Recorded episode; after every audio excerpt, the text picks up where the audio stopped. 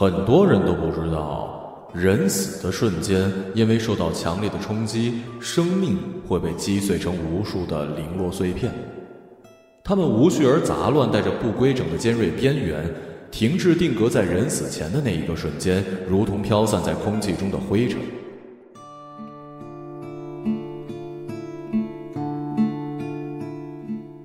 最近，我渐渐发现自己总在工作的时候念头太多，比如眼前这双三岁小孩的眼睛，我已经盯了很久很久，他们平静、通透、遥远。甚至在小男孩生命的最后一刻，当他悬在几万米的高空，遭遇了一场如同梦游一般的事故，那双眼睛依旧干净如初。又比如，在这场飞机事故里丧命的另外二百七十六条生命，有个当了一辈子修女的女人，在死前的最后一刻，他没有向上帝祷告，反而是唱了一句我并不能够听懂意思的咏叹调。我看到他的童年纯净透明，中年如橄榄般的深沉，老年则褪色成浅浅的驼灰。我把它们拼接成了一段完整的人生，却依旧无从寻找那句咏叹调的意思。二百七十七条生命，补了多久呢？我也记不太清了。毕竟，在我的生活空间里，根本就没有时间的概念。这里没有过去，也没有未来，只有当下，只有此时此刻。因为我只活在死者生命逝去的那一瞬间里。我的老师，一个总爱捧着一杯泥煤味很重的威士忌的糟老头，曾经认真严肃的纠正过我：“这里不叫瞬间，叫做秒末，在时间单位上有分离、毫丝、忽微、先杀、尘埃、秒末。”但每次我都等不到他说完，直接从他手中抢过那杯威士忌。少喝点了，老头儿。嘿嘿，就一口一口，好东西嘛。我和老师都是秒末里的人生碎片修补师，像我们这样的往生从业者，在秒末里还有很多。我们用自己的双手收集那些因为受到死亡冲击而碎裂的生命碎片，把它们修补成完整的一生。至此。逝者的生命才算真正的结束，他们才能顺利的往生。在我的眼里，生命从来都不是连续的，他们不过是一帧一帧的电影分镜，是零散的小说段落，是流动的画面场景。但有时候有一些片段特有的气息，却经常让我分心，让我困惑，让我想要探寻他们背后的意义。这样细腻易感的心思，可不是什么好事儿。还是老头说的对。干我们这行的，就是个旁观者，千万不要有太多情绪，情绪让人分心，这一分心啊，活怎么可能还干得好嘛？他边说边看着我，透过那副已经快滑到鼻尖的老花镜，手里倒是仍然不忘晃晃他的酒杯。老头每次都是这样的，好话说不准，坏话倒是一个比一个灵。果然。我在修补到第一百一十三条生命的时候，犯了一个很严重的错误，也不知道那时我的脑海中是依然在想着那个三岁小孩的眼睛，还是仍然在思索那句咏叹调的意义。总之，我把第一百一十三号那位男人生命中的最后两个片段补反了。一月七号从波城飞基律纳，一月十三号从基律纳飞回波城。这两程航班怎么能给弄反呢？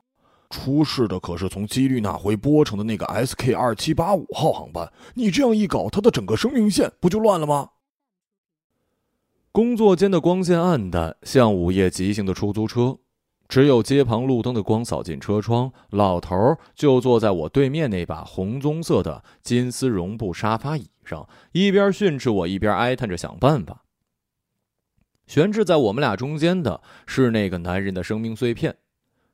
正常情况下，当一个人的生命被修补完善，生命历程的首跟尾便会相衔成一个流动的环，这样才能算是善终。但是现在，这个男人的生命碎片却成了一段被定格的进行时态，悬在了秒末里，停滞不前，如同卡在传送带上的行李一样。怎么办呀，丫头啊！老头又开始说教。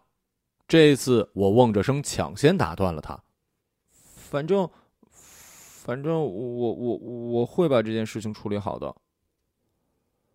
我的声音低沉的连自己都听不真切，毕竟闯了祸，哪怕平常再嚣张再没规矩，这个时候也该蔫了。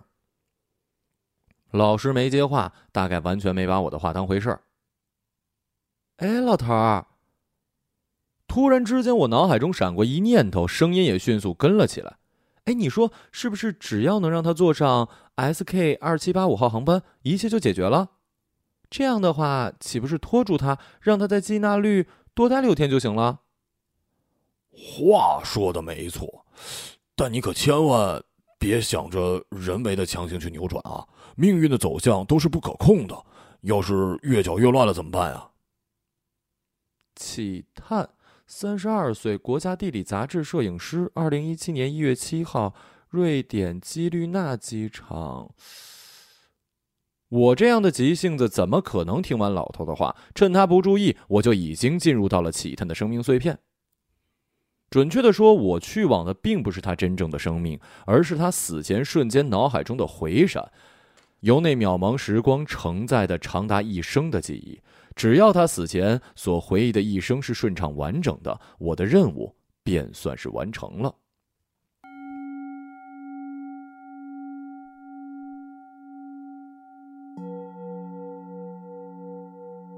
在我没来过机场之前，我一直以为它是一个巨大的鸟巢，因为我曾经在无数人的生命碎片中见过形形色色的机场。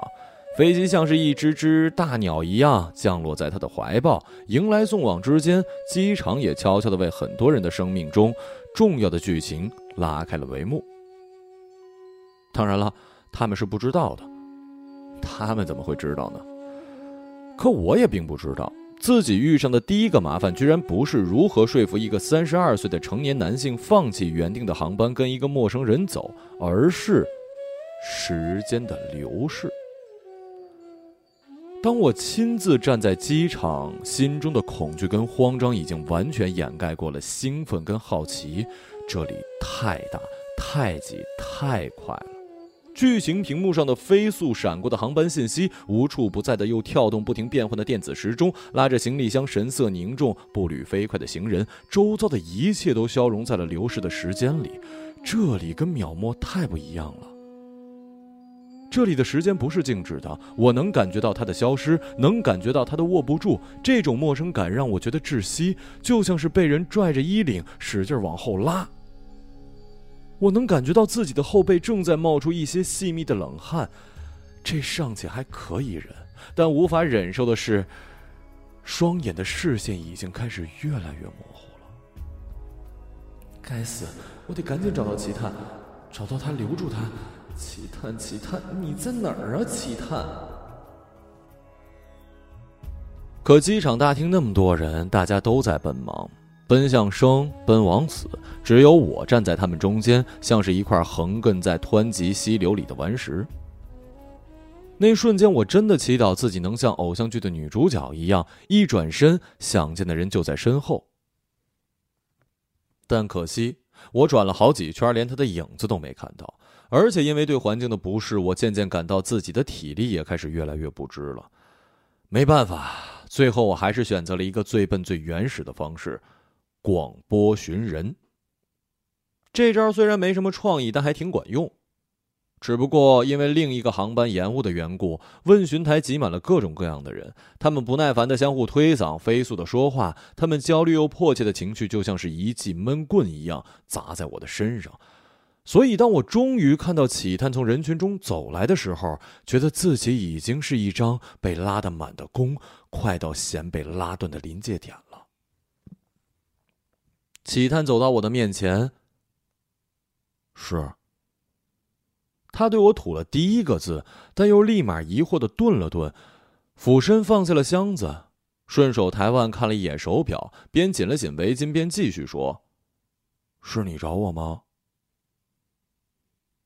启探，当我终于可以近距离的看着这张脸的时候，脑子中辛苦准备的一百套说辞竟然全部忘了。更可怕的是，因为全身过度紧张，我的双腿竟然变得无比酸涩，额头上的冷汗根本止不住，双眼也开始像老式摄像机的镜头，不管我怎么调整焦距，启他的脸都开始越来越模糊。我失去知觉的最后一刻，脑海中只有一个念头：完了，这下。还没开始就失败了，这下又要被老头的乌鸦嘴给说中了。失去知觉的这段时间，我做了一个很长很长的梦，梦中是一片金黄瓷似的沙滩，像是小马驹皮毛一样发着水亮的光。沙滩远处是一个模糊的人影，时而走近，时而走远。但看不真切，或许根本不是人影，或许只是阳光反射拟出来的蜃楼。但这个梦做的实在太久太久，等醒来的时候，我竟然瞬间想不起自己置身何处。你醒了？倒是启探的声音把我勾回了现实。你没走啊？问遍整个机场都没找到你认识的人，你又这副样子，让我怎么走啊？谢天谢地啊！以为这次要失败了，没想到反而用不中用的身体帮了忙了。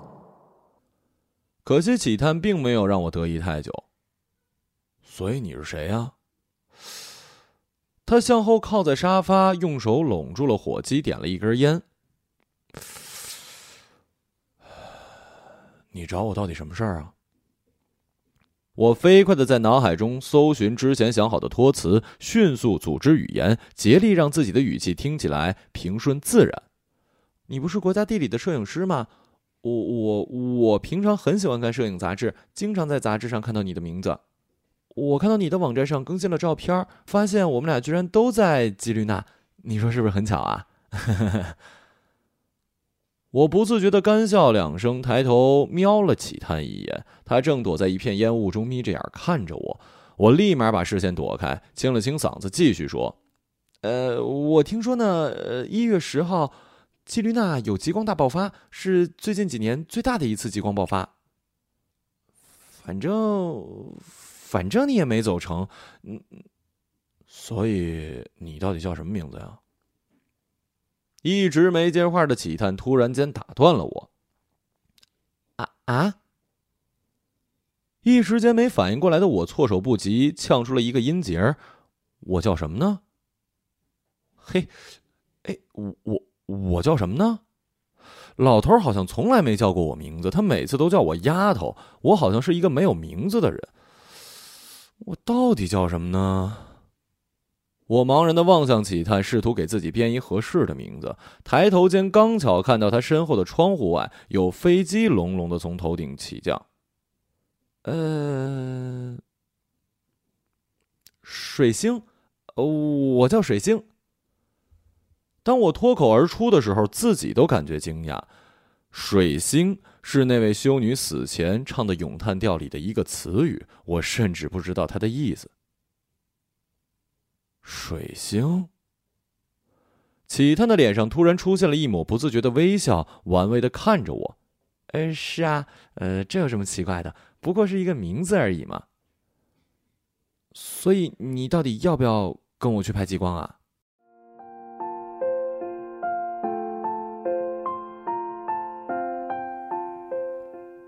基律纳是一个在北极圈以北二百公里的城市。有很多人绕过大半个地球，特意跑到这里来看极光。北极光是可遇不可求的神迹，越往北能够看到的景致也就越好。我跟启探决定继续往北走一段路，但因为语言不通，也不熟悉地理的缘故，我们决定先报一个旅行团，然后再独自向北进行一段路程。坐在旅行团的大巴上，我还是对自己身处的环境感到了难以置信。启探居然就这样答应了跟着我走，一个莫名出现的我，一个身份不明的我，一个名字奇怪的我，一个漏洞百出的我。而且看起来他的表情淡然，情绪平稳，反倒是我慌乱的像是一个第一次背着妈妈做了坏事的孩子。启探，你是很喜欢极光吗？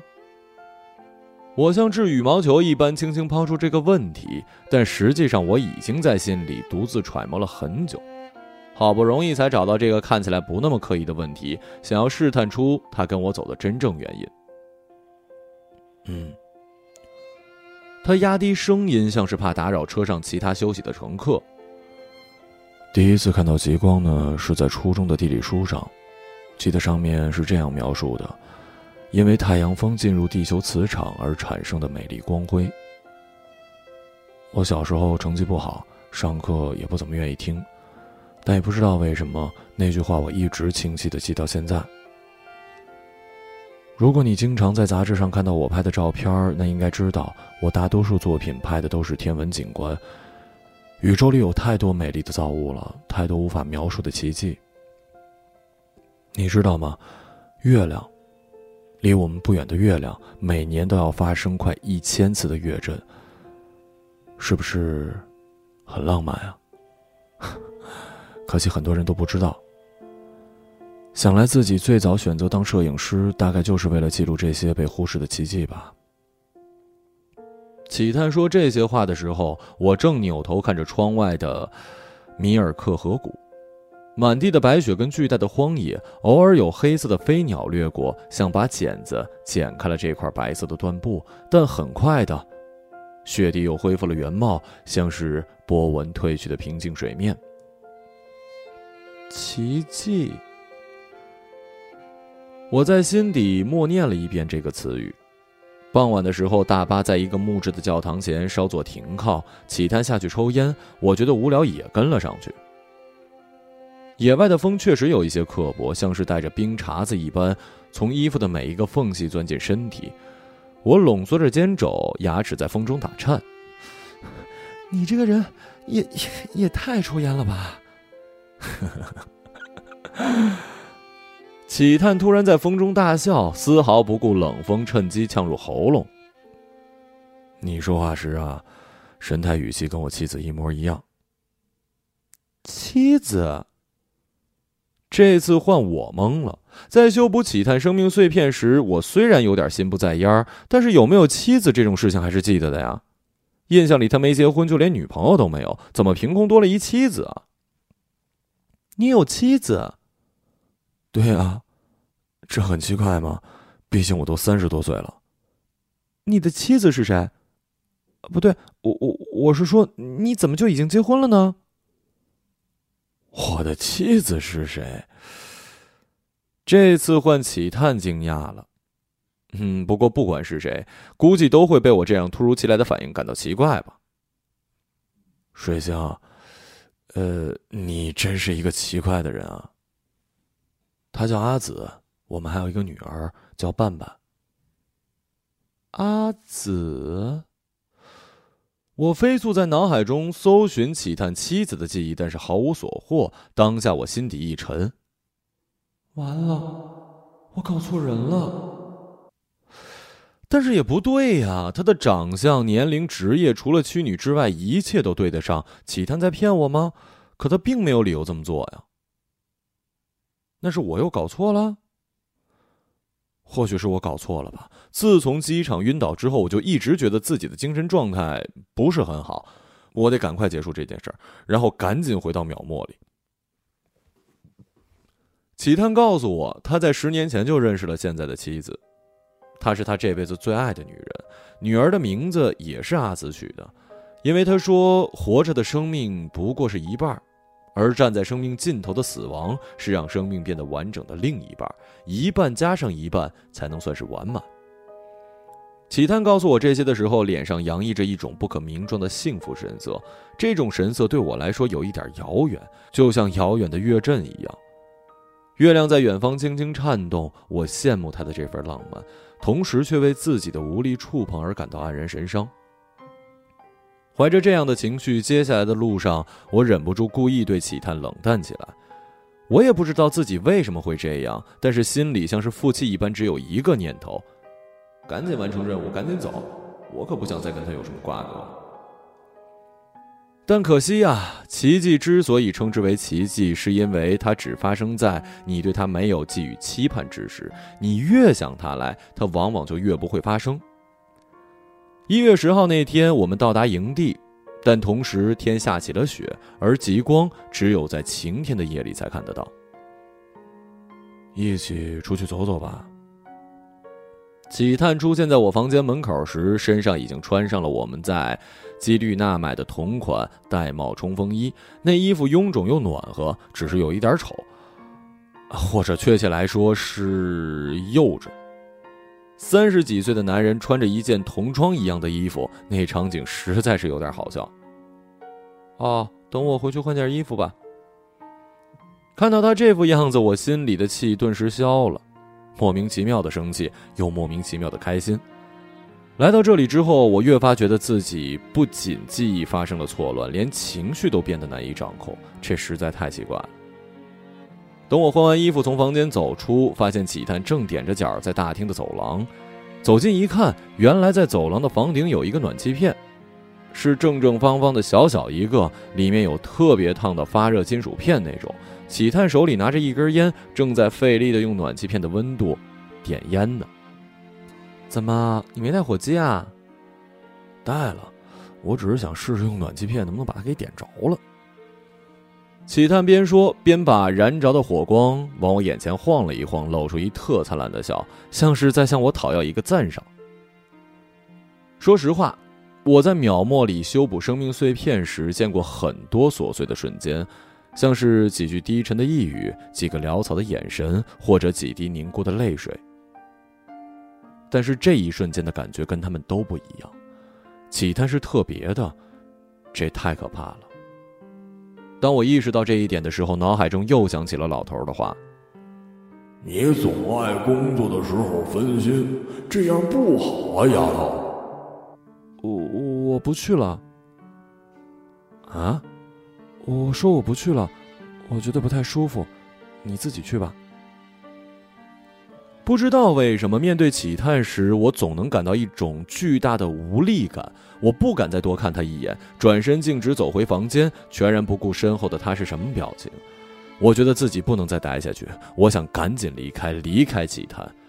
但可惜，你越是这么想，事情就越不往你想要的方向发展。按照我原先的计划，我们要在十二号之前拍完极光，然后让启探搭上十三号 SK 二七八五号航班离开，也就是那个会出事的航班。可惜十号、十一号连着下了两天的大雪，完全没有天气预报里说的极光大爆发。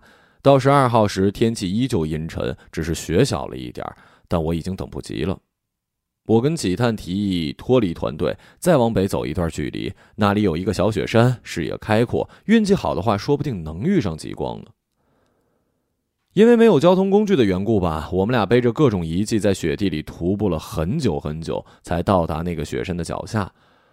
好在那个雪山只是一个低矮的丘陵，看起来并不需要爬太久，山顶的平地也非常的开阔。可当我们真正开始爬雪山时，还是碰到了新问题，我的脚趾结冰了。之前长时间的雪地徒步让我出了很多的脚汗，因为脚上穿的是防水靴，水蒸气根本透不出。所以，当我们开始爬山，步速变缓，脚步生热减少，里面的水汽也一下结成了冰。启探，我们能慢点吗？我的脚趾结冰了。走在前面的几探回头看了看我，山坡上的风已经把我的帽子给吹掉。他在风中眯着眼，神态看不真切。没等我反应过来，他已经把手上的三脚架卸下，俯下身对我说：“上来吧。”啊，那三脚架呢？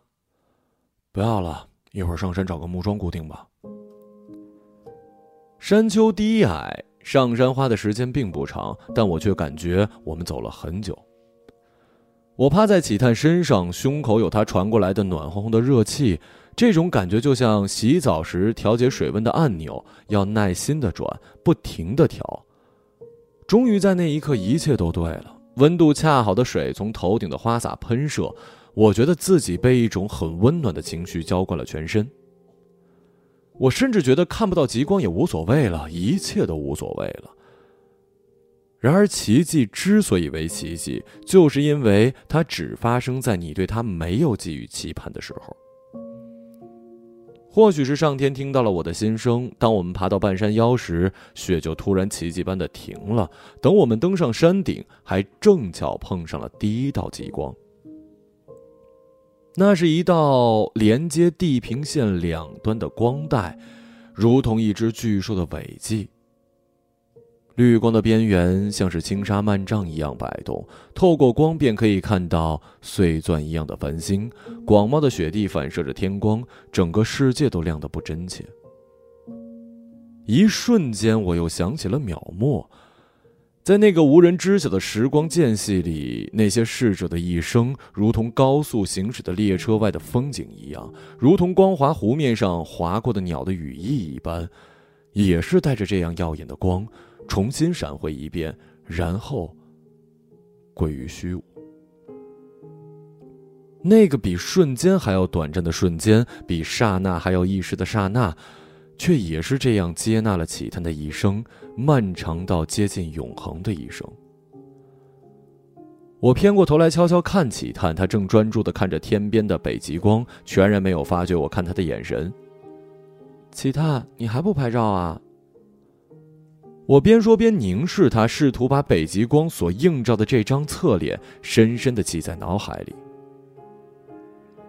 齐探没回答我，反倒问了我一个问题：“你知道人为什么要拍照吗？为了记录吧，为了不让自己忘记。不是。”启探突然转过来，双眼比北极光还要闪亮。拍照是为了让自己放心的去忘记，但是我不想忘了现在。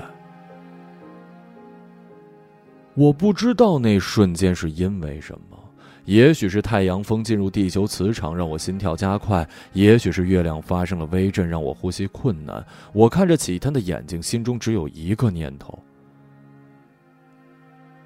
人们为什么要放下眼前的一切？去追逐永恒呢？我只想要现在，我只想要此时此刻。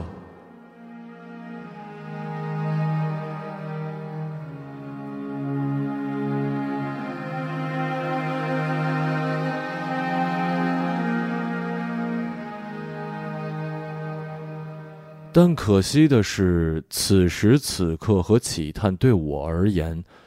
都是留不住的。他们之所以珍贵，是因为面对他们，我无能为力。启探终究会离开，此时此刻终究会过去。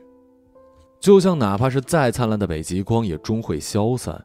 又或许，启探此时此刻更加珍贵吧。起码我还拥有过此时此刻，但我却从来没有拥有过启探。我爱他，他爱他的妻子，我们就是这样演出着与世人相似的悲剧。最后，启探还是上了 SK 二七八五号航班。SK 二七八五号航班起飞的时候，我也回到了秒末。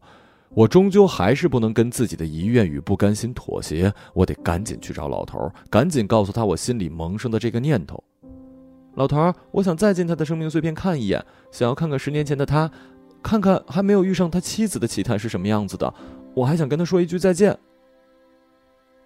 老头儿显然被我吓到了。绝对不可以啊！他的生命碎片已经修补完，接下来就要往生了。如果你不能及时的出来，就很可能跟他一起泯灭了，你知道吗？而且你如果去见十年前的他，十年后他会在机场认出你，所有的记忆线又要被搅乱了。我就知道老头肯定反对，但他大概并不知道这次我的心意有多坚定。不会的，绝对不会。我只是想看看没有爱上别人的启探是什么样，看完我就回来，而且我会换一个样子出现，不会让他发现我跟十年后遇到的水星是一个人，我不会扰乱他的记忆线的，你放心吧。哎呀，丫头，你知道吗？每个秒末里的生命碎片修补师都有一个毕生的追求，那就是子。数亿至万曰子。子是无穷尽，是永恒，是渺末的反面。或许是我看错了，老头看着我的眼睛，竟然有一点湿润。你又何必这么执着呢？你进的并不是他真正的生命，只是他临死记忆的闪回。你已经做得很好了，丫头。你把自己当做那串串起他生命碎片的线，让他的生命变得圆润。既然这样，你们的缘分也该结束了。没错。老师说的没错，但他也忘了，人都会死，一切都要结束，到头来都是一场虚无。是不是真正的生命又有什么差别呢？甚至很多时候，我都会觉得，人的生命其实只是一场预演式彩排，在秒末里的回闪，那才是每一个人真正的生命。我想起刚爬到雪山顶时，启探笑着对我说：“我给你下场大雪吧。”然后就把我装满雪花的帽子猛扣到了头顶。我想起看完《极光回营地》的那天晚上，我们缩在一起吃一桶泡的软烂的面，那面太好吃，我忍不住发出了簌簌的吸面声。突然之间，我抬头看了齐探一眼，我眼前这个男人明天就要走了，一切就要结束了。我忍不住问他：“齐探，你到底有没有一点点的喜欢？别说话。”吃面。他是知道我想问什么的，他肯定知道。对不起了，老头儿，这次我又要不听话了。无论如何，我一定要去。二十二岁的启探是还没有开始背着相机去世界各地拍照的启探。他住在一个海边城市，那里有一片金黄瓷实的沙滩，像是小马驹的皮毛一样。发着水亮的光。当我坐在海边，看到启探远远的朝我走过来，有一个模糊的人影逐渐变得不真切。我突然想到自己在昏迷时做的那个梦，那个如同神谕般的梦。只不过这一次，那个影子并不是阳光反射拟出来的蜃楼，而是二十二岁的启探，一个真实的启探。他远远的朝我走来，像是要把一生交给我。他走到我的面前，慢慢卸下了鞋，把脚松松垮垮的搭在沙子上。二十二岁的启探正坐在我的身边，用一双还没有任何故事发生过的眼睛看着我。他轻轻的问了我一个问题：“你叫什么名字？”啊时光又开始流动，我能感受到所有的潮水正在远去，所有的空气都在上升，万物消融正在行走在时间。我的脑海里突然想起了老师说的那句：“子，数以至万，曰子。”子，呃，阿子。当我脱口而出的那一刻，我终于意识到，阿紫。原来不是那个阿紫，原来是我，原来至始至终都是我。我看着眼前的启探，看着他一览无余的生命，我想，我已经知道了自己的选择。人这一生局促短暂，如同一瞬间的秒墨，而我们只有靠着爱，才能抵达这。无尽的永恒。